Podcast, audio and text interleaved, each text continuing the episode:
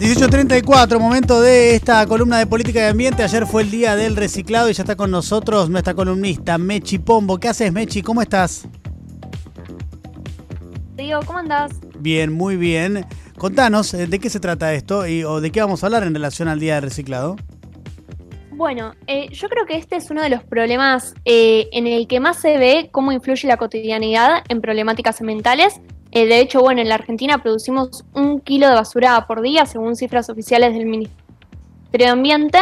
Y ahora vamos a hablar un poco cómo se vincula esto con la responsabilidad eh, individual. ¿Un kilo por día que por familia? Pero me parece que la mejor manera de entender... ¿Qué cosa? ¿Un kilo por día por familia? No, no, por persona. Ah, ¿por persona? Por persona. Ah, sí, eh, es una cifra terrible. Y, la mejor manera de entender la problemática de la basura es entender cuál es el destino final de estos residuos, porque no desaparecen. Y en la Argentina, por ejemplo, bueno, hay dos formas principales. En Argentina eh, hay 5.000 basurales a cielo abierto, que es quizás la más problemática de las formas de disposición final de la basura. Primero porque no tienen controles ambientales prácticamente y segundo porque la basura se degrada emite gas metano que contribuye al cambio climático y además puede provocar incendios. Así que esta es una forma sumamente problemática. Y después están los rellenos sanitarios, que son un poco mejores porque eh, es un área más controlada, incorporan controles ambientales y que básicamente es enterrar la basura. Se comprime la basura, se la tapa con tierra, pero siguen contaminando muchísimo. De hecho, algo que me contaba hace poco Matías Capolanco, que es eh, delegado de una cooperativa cartonera en La Matanza, es que en Catán los vecinos que viven cerca del relleno sanitario que está en esa zona tienen que llamar al sodero para poder lavar los platos porque el agua está tan contaminada que no sirve ni para lavar los platos, así que también los rellenos sanitarios son muy problemáticos. Y lo mismo con la mayoría de las disposiciones finales que analicemos. O sea, las eh, disposiciones finales actuales son problemáticas, digamos, en mayor o menor medida, pero bueno, tienen sus consecuencias. Sí, son muy problemáticas y por eso es sobre todo importante pensar lo que viene antes.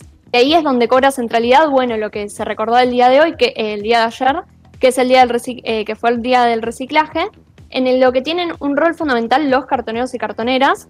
Em, y el día de ayer, justamente en este sentido, es que se anunció el programa Argentina Recicla, que tendría un alcance a 150.000 trabajadores y trabajadoras del mundo de reciclaje y que lo que eh, las eh, directrices de este, de este programa son, por un lado, eh, bueno, brindar ropa y herramientas para facilitar estas tareas, mejorar las cadenas de comercialización también y fundamentalmente brindar una serie de herramientas que permitan mejorar la estructura que existe hoy en día.